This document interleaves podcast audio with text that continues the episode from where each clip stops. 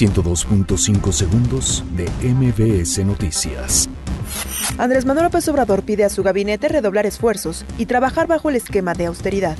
La Secretaría de Hacienda y Crédito Público reconoce debilidad en inversión y subejercicio del gasto público. Rosario Robles interpone amparo contra orden de aprehensión. Seido investiga a funcionarios implicados en caso Iguala. Hallan sin vida en Morelos al periodista Rogelio Barragán.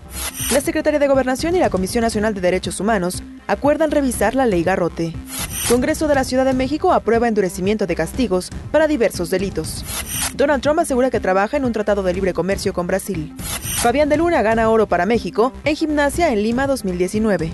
102.5 segundos de MBS Noticias.